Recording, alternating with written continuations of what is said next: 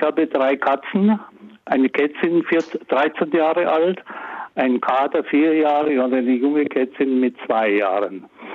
Die drei haben zusammen eine Toilette, klappt ganz gut, bis auf die Kleine. Die Kleine, wenn sie ihr Geschäft gemacht hat, deckt sie es nicht zu.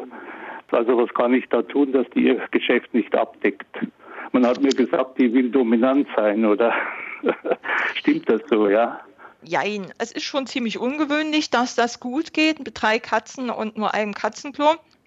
Aber das Geschäft ist ja nicht nur ein Geschäft im eigentlichen Sinne, sondern dient bei Katzen auch äh, der Kommunikation untereinander. In dem ja. Sinne, dass sie dominant sein will, nicht, sondern dass sie einfach zeigen möchte, hier bin ich und ihr so ein bisschen ihr Revier äh, markieren ja. möchte. Und das machen die Katzen ja so einmal in der Woche, Pi mal Daumen, dass sie dann sowohl das kleine wie das große Geschäft eben nicht vergraben.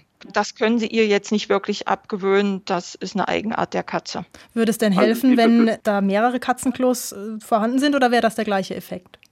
Das kann sein, dass es trotzdem der gleiche Effekt ist, aber fürs Wohlbefinden der Katzen wäre es auf jeden Fall besser, wenn sie mindestens, sagen wir mal, drei Katzenklos sich zulegen würden. Und was Sondern interessant ist, der Kader deckt es ab und zu mal zu für sie. Ja, ja, ja, ja das, das, die kommunizieren darüber. Äh, er möchte Aha. eben nicht, dass es nach ihr riecht. Und äh, von daher probieren Sie es mal aus, wenn Sie zwei oder auch drei Katzenklos haben, wie die äh, darauf reagieren.